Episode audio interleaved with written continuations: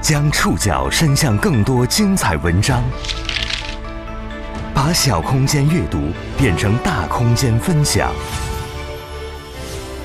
宋宇选读，讲述现实世界的真实故事，把小空间阅读变成大空间分享。欢迎各位收听今天的宋宇选读。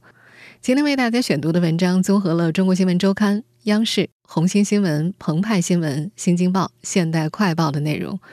我们将一起来聊一聊我们的太空家园迎来首批常住居民。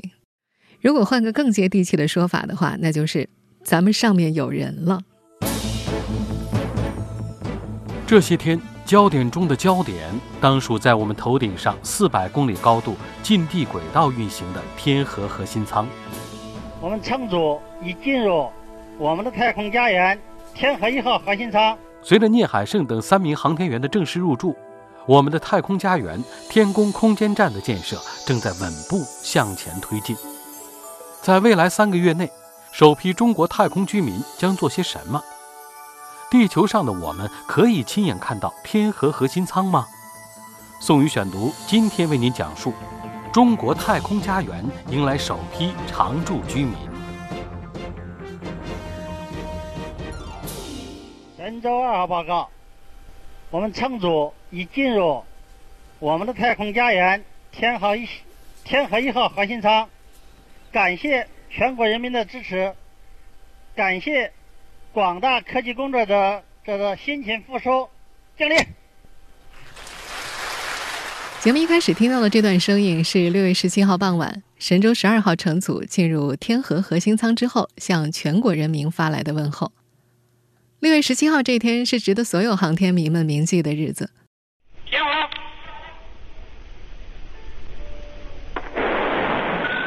九点二十二分，耀眼的阳光之下，搭载神舟十二号载人飞船的长征二号 F 遥十二运载火箭，在酒泉卫星发射中心腾空而起，直穿云霄。十五点五十四分，神舟十二号。与一个多月前升空的天河核心舱顺利上演万里穿针。两米，好，好，对接环结束。对接环接触。十八点四十八分，三位航天员聂海胜、刘伯明、汤洪波先后走进天河核心舱内。四百公里的天外，我们自己的太空家园迎来首批常住居民，他们会在这儿生活工作三个月。随着这三位航天员的入住，我们自己的空间站天宫空间站的建设工作也正式开启了。而随着天河核心舱里的现场画面传回到地球上，无数人的好奇心都被调动了起来。和天河核心舱有关的各个细节呢，在这两天也频繁登上微博热搜。我相信大家肯定和我一样，看到核心舱内一个又一个被打包的整整齐齐、固定在舱内上下左右的大包裹，就特别想知道那里面都有什么。不仅天河核心舱里都是大包裹，就在上个月底，五月二十九号的时候，担任快递小哥的天舟二号还给天河核心舱送过一次太空补给。他那次可是一口气运了一百六十多件包裹，总重量达七吨。要拆超过一百六十件、重量超七吨的包裹，那是什么样的感觉呢？有很多网友都在喊话：三位航天员可不可以直播开箱？就在航天员们和地面问好的那段很短的视频画面内，有眼尖的网友发现啊，其中一份包裹上竟然写着“太空自行车”几个字。很快就有人点名了，想看宇航员怎么在太空里骑自行车。其实早在神舟十二号发射前的发布会上，太空自行车就已经被剧透过了，大家可能没有留意到。锻炼区配备有太空跑台、太空自行车等锻炼设备。用于航天员的日常锻炼。无论是太空自行车还是太空跑台，都是用于航天员的日常锻炼的。航天专家们说呀，如果长期在微重力的环境之下，航天员的骨质和肌肉会逐渐丢失萎缩。有数据测算，航天员在太空里待一百八十天，肌肉量会减少百分之四十，骨质呢会大量流失。如果不经常锻炼的话，他们回归地面的时候就非常容易骨折。而在失重的环境之下，动感单车等器械是非常好的运动方式。中国科学院国家空间科学研究中心研究员吴继，因为在失重条件下，这个骨质疏松很厉害，那回到地球上以后就很难恢复。所以，为了使这个航天员在长期停留的时候不至于说骨质疏松的很厉害，所以要让他们有经常有力量的训练。那么在跑台上呢，他会在腰里系一个橡皮筋儿，拴在这个跑台上，所以他的腿啊会踩在跑台上会会会踩得住，不会飘起来的。他有一些办法让他让这个力量能够得到训练啊。光一件太空自行车就这么好玩，这让大家对七吨包裹里的物品更加好奇。但问题也就出现了：从核心舱的包裹外观来看，这些包裹们长得都差不多呀，超过一百六十多件呢。三位航天员到底怎么找到自己需要的那件呢？航天科技集团五院载人航天工程空间站系统副总设计师侯永清。您想想，一个货船运上去好几吨、五六吨的东西，它怎么能清点清楚呢？所有的货上都有个二维码，就是你拿了哪个货，这个二维码一扫，这个扫扫完以后，它直接就传到我们上的笔记本，有个物资管理系统，它就知道这个货取了，或者是用了。生活在地球上的我们，对航天员们三个月的太空生活充满好奇，他们怎么吃饭？怎么睡觉？怎么工作？有娱乐时间吗？宋宇选读继续播出。中国太空家园迎来首批常住居民。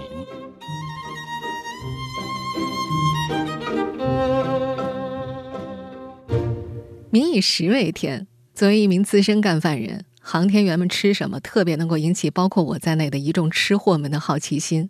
其实关于这一点呢，此前的神舟十二号发射前发布会也已经剧透过。航天食品方面，配置了一百二十余种营养均衡、品种丰富、口感良好、保质期长的航天食品。目前这一百二十多种食品里，已经被媒体提前剧透的菜色有鱼香肉丝、宫保鸡丁，这是当年杨利伟吃过的经典菜色，据说很好吃。其他经典的中餐还有红烧肉、鱼肉丸、红焖素鸡，这说着说着都有些馋了。当然，被带上天的航天食品不可能是热的，他们需要在太空厨房里加热。中国航天科工集团航天三江红峰公司副主任设计师唐辉在接受《中国青年报》采访时提到，根据设计，太空厨房食品加热的锁紧装置是采用机械装置，航天员们要把要吃的饭菜装进去之后，可以轻巧自如地掀开锅盖。这个装置呢，它抗震动、抗冲击力非常强，可以在飞船里保证航天员能够稳稳地吃上热好的饭菜。这个食品加热装置啊，它看起来是一个白色的方盒，里边呢会有三层加热空间，加热的温度啊、加热的时间都是可以控制的。轻轻松松地摁下电源开关，只需要耐心等待一会儿，航天员就可以在太空中享受到热乎乎的饭菜了。从这里出锅的米饭。香喷喷的鱼香肉丝、宫保鸡丁都可以让远在太空的航天员们享受到家乡的味道。当然，如果想变一变口味，吃一顿西餐的话，太空厨房也同样是手到擒来。就餐区域啊，配置了食品加热、冷藏及饮水设备，还有折叠桌，方便航天员就餐。在这个一百一十立方米的大平层里，除了有太空厨房和就餐区，还有独立的锻炼区、睡眠区、卫生区。在设计上呢，是最大程度的考虑到了私密性和便利性。在太空当中呢，航天员们是能够实现睡觉自由的，他们能够享受独立的睡眠区，确保睡觉不受干扰。虽然在太空当中睡觉啊，依然要把自己装进睡袋，但是他们已经实现了从站着睡到躺着睡的变革了。独立的睡眠区能够让航天员们更加放松，享受相对高质量的睡眠，让他们在太空里的工作和生活更加的元气满满。啊，虽然我们刚刚用了“睡觉自由”这个词，但是这个睡觉自由呢，可并不是像我们这些地球上的熬夜星人们想象的那样，我想几点钟睡就几点钟睡。除了一些实验需要昼夜来做之外呢，航天员们大部分时间呢会按照正常的作息时间来睡觉和工作。这样，提供地面测控服务支持的人员也可以按照正常作息。航天员们按照地面时间来作息，不仅利于未来在空间站停留更长的时间，也对航天员们的健康是更有好处的。说到健康啊，太空医院当然不会在天河核心舱内缺席。我相信有很多人一定注意到了，六月十七号，聂海胜三人出征时佩戴在大腿外侧的两个银灰色的设备，那个呢是可穿戴的生理信号测试盒、心电记录装置。这些装置呢就属于太空医院的一部分。中国航天科工集团航天三江红峰公司副主任设计师唐辉介绍说。生理信号测试盒是用于航天员的心电、呼吸、体温等信号的全程监测、调理、放大和下传。心电记录装置呢，用于心电信号的实时记录。唐辉说，在太空想知道航天员们的心跳和体温，可以由太空医院来测量。航天员一旦肌肉疲劳，也可以由太空医院来按摩。至于他们的心理状况呢，太空医院还会把相关的指标发送到地面上，由专家适时为他们进行心理干预。太空医院实时监测，并不意味着在太空里生活的航天员们就全然没有隐私了。中国科学院国家空间科学中心研究员吴继说：“他们应该有自己的隐私的时间。新闻发布会说了，有三个单人的小房间嘛，嗯，所以在这里面应该是他们有自己的隐私的活动的空间的。”中国航天科工集团二院研究员杨光宇也表示，航天员们的私密空间是可以被保证的。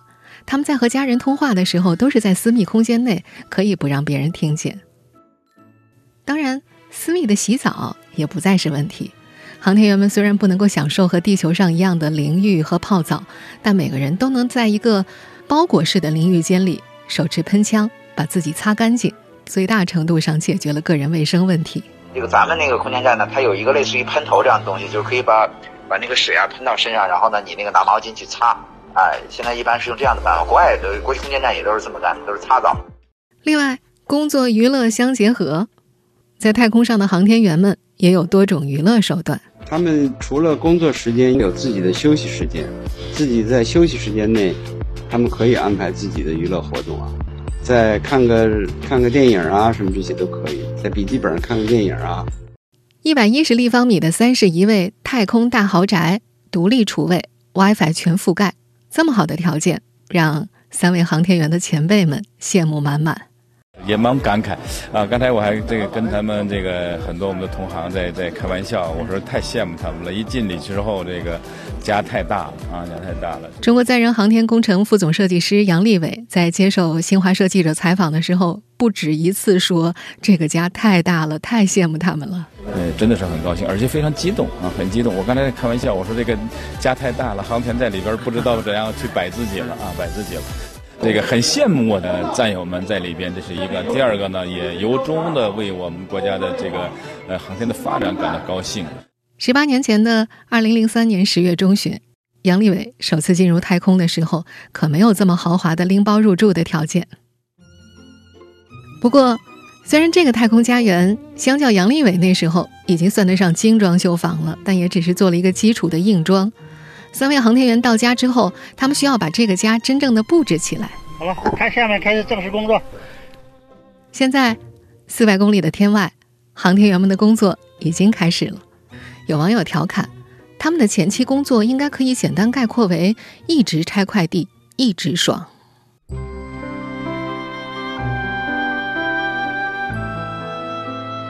六月十七号，聂海胜等三名航天员顺利抵达天河核心舱，成为这里第一批住户，也开始了为期三个月的工作。那么，在太空里的三个月，航天员们主要工作是什么？宋宇选读继续播出。中国太空家园迎来首批常住居民。今年是中国航天的大年，经常听节目的朋友也知道，我们的节目呢会经常做航天选题。上一次和大家一块聊航天故事，和大家一起关注我们自己的空间站，是在四月三十号天河核心舱发射升空的第二天。应该说，今年中国的空间站建设保持了相当快的节奏。天河核心舱升空一个月之后，五月二十九号，作为快递小哥的天舟二号货运飞船成功发射，它带上去了大量的设备和物资，为航天员们在空间站内的生活打下了基础。过了不到一个月，也就是六月十七号的这次载人航天飞行任务，把建设空间站的第一批三名宇航员送进了太空之内。未来这种快节奏呢，还会继续保持下去。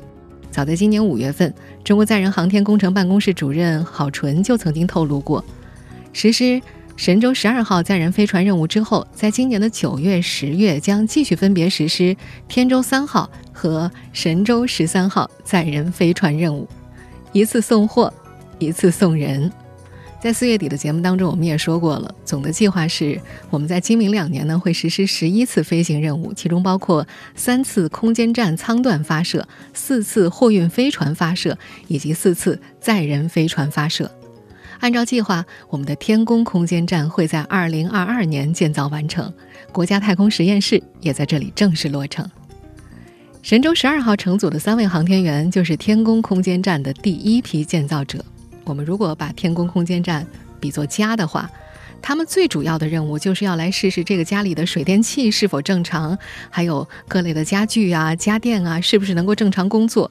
我们换一句更专业的话说，就是验证长天源长期在轨驻留、再生生保等一系列关键技术。六月十七号晚上，在接受白岩松访问的时候，中国载人航天工程总设计师周建平提到，神舟十二号乘组的三位航天员的任务是非常艰巨的。艰巨，实际上他们的任务，我认为是非常艰巨的。对我们关键技术验证是，这是这一个乘组的这个过程，应该是最重要的，因为我们要验证几大关键技术，小的我不说啊，再生生保技术。机械臂技术，呃，还有出舱活动技术，这三项我们乘组都是第一个吃螃蟹的。真正考验这这些关键技术，都要靠我们乘组去做。嗯，啊，再生生保是非常重要的一件事情。我们这儿得展开来说说什么是再生生保系统。在太空当中，保障航天员长期生活的物资供给是个难题，也是让空间站真正变成可以常来常往的关键问题之一。在我国过去执行的载人航天飞行任务过程当中，航天员所使用的物资呢，都是从地面上带过去的。随着空间站的迭代升级，航天器能够装载的物资越来越多。比如天宫一号，它的大小以及搭载的物资可以支持一名航天员生活四十五天；天宫二号可以支持一名航天员生活六十天。某种意义上呢，这是用空间换时间。支持航天员在太空里做更多的实验和其他工作。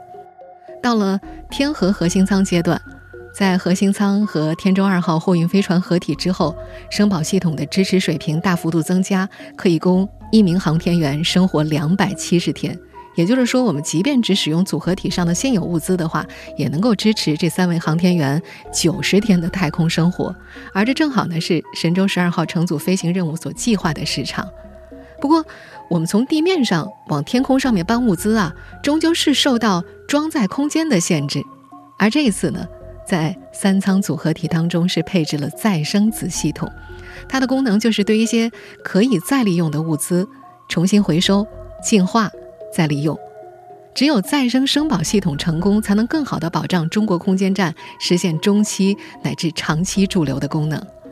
中国载人航天工程总设计师周建平。再生珍宝技术，我们做了比较长时间的研究。我们在前期呢也做过一些天宫一号啊，做过这个部件的在轨的搭载试验。我们在地面也设法去模拟了太空的一些条件来验证技术。但是，再生生保技术很关键的一个长期的失重环境下的一个可靠运行的技术，必须人的参与才能够真正全面的验证。而且，如果是需要调整，需要在轨进行一些这个参数的调整也好啊，呃，这个消耗品的更换也好，这都是需要人去人去直接完成的。他们都是第一个去完成这个任务的乘组。一个空间站运行的时间越长，能够完成的科学任务也就越多，我们对于太空的认识就能更加全面。显而易见的是，如果航天员在轨驻留的时间越长的话，发射飞船的频率也就可以越低，空间站运营的成本也就越低。但要实现航天员的长期在轨驻留，就需要从许多方面实现突破。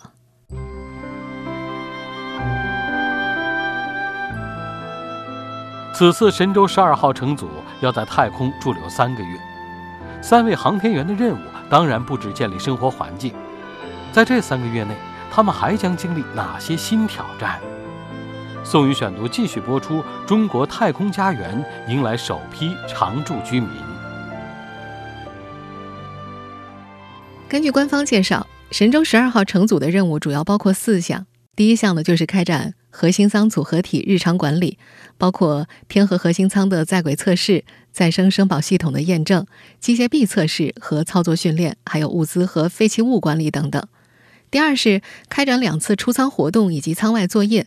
包括舱外服在轨转移、组装测试、完成舱外工具箱的组装、全景摄像机抬升和拓展泵组的安装等工作。第三个就是开展空间科学实验和技术实验，包括完成空间应用任务实验设备的组装和测试，按程序进行空间应用及航天医学等领域的有关实验，还有开展科普教育活动等等。第四个就是航天员自身的健康管理，按照计划进行个人日常生活照料啊、身体锻炼啊、定期监测、维持与评估自身的健康状态等等。在这一系列任务当中，我们普通人最为关注的当然是太空漫步。出舱活动。早在二零零八年，神舟七号载人飞行任务当中，航天员翟志刚就进行了十多分钟的出舱活动，他是中国太空漫步第一人。我们现在所听到的就是当年翟志刚出舱之后的第一句话。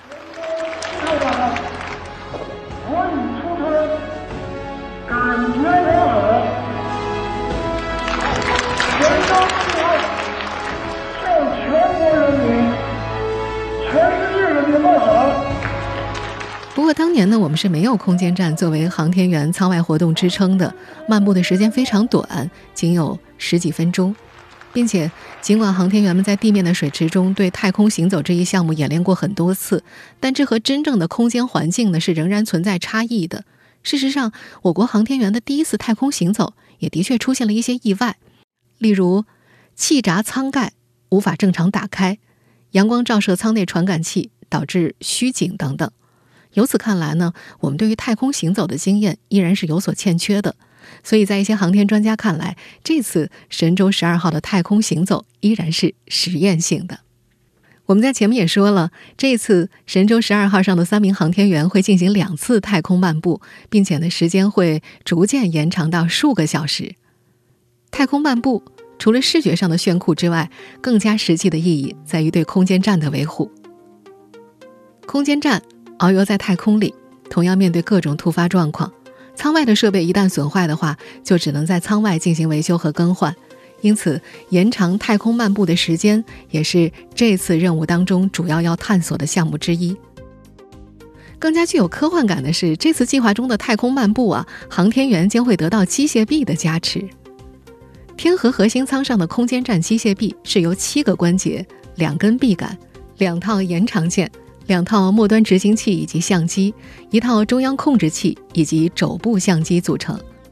这个空间站机械臂全长十米，并且可以扩展到十五米。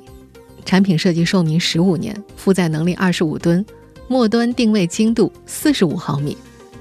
可以说，这个机械臂啊，是国内智能程度最高、规模和技术难度最大、系统最复杂的空间智能制造系统。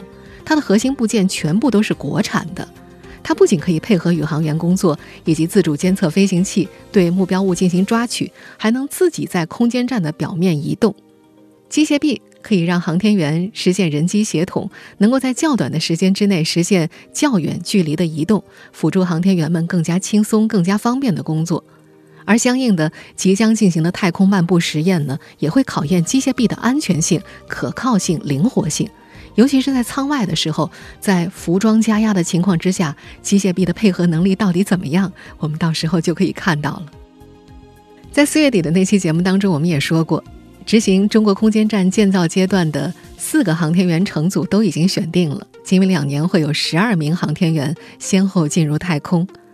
相比起今年下半年的神舟十三号飞行任务以及执行后几批任务的航天员们，这次航天员们面临的未知是最多的。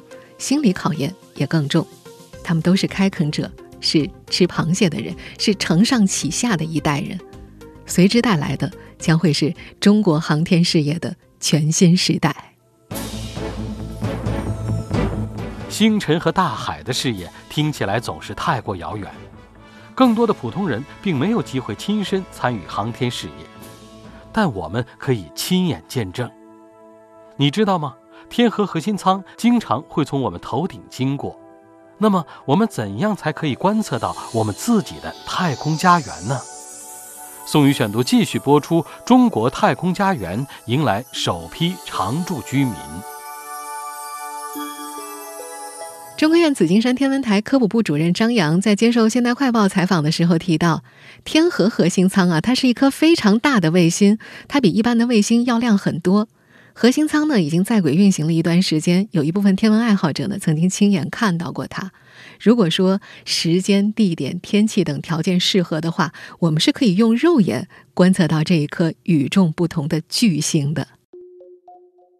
天河核心舱入轨之后，它运行一圈呢，大概需要一点五个小时，因此我国大部分地区呢都有机会看到它。不过，如果它经过的时候是白天，被太阳的强光掩盖，我们就无法肉眼看到它；如果经过的时候是深夜，它运行在地球的影子里，我们也没有办法看到。所以呢，只有在黄昏或者黎明的时候，我们才能够看见它从空中飞过去。张扬介绍说，天河核心舱每次过境的路线都是不一样的，亮度也会有所变化。一般来说，一个地区一个晚上只会有一次观测机会，中间可能会隔很多天才能等到第二次过境。有的时候呢，它可能会在天边的某个角落过境；有的时候呢，它可能正好就在我们的头顶上方的位置。每次过境的亮度都不一样，越靠近头顶区域，它就显得越亮。那么，我们肉眼观测到的天河核心舱到底是什么样子的呢？它看起来就像是一颗非常明亮的星星。在夜空当中缓缓地移动。当然，想要用肉眼看到天河核心舱过境，还是要提前做一些准备的。在自家阳台上看，恐怕不太行。我们首先需要远离城市灯光，选择灯光污染少并且海拔比较高的地方进行观测。其次，最重要的一点就是知道核心舱它什么时候过境，以及从哪片天区过境。这些信息呢，在一些天文网站和手机端软件都可以提前查询到。如果登录一些专业的天文网站去查询天河核心舱的话，是需要输入飞行器编号查询的。请记住，天河核心舱的飞行器目录编号是四八二七四四八二七四。而对于天文小白们来说，最方便的一个方法是使用微信小程序里的“简单夜空”。我们在小程序里找到“简单夜空”这个小程序之后，点击“中国空间站”。过境查询，然后呢，这个小程序会自动识别你的位置，然后呢，就给出近几次可见过境。这过境信息里会有日期、有亮度、有过境的类型，以及最高点的相关时间、方位、高角度等非常重要的信息。了解这些信息之后，选择一个好天气，选择最适合你观察的时间，你就有可能亲眼看到。我们自己的太空家园了。正在听节目的你，会去看天河核心舱吗？我是宋宇，祝你好运。我们下期节目再见。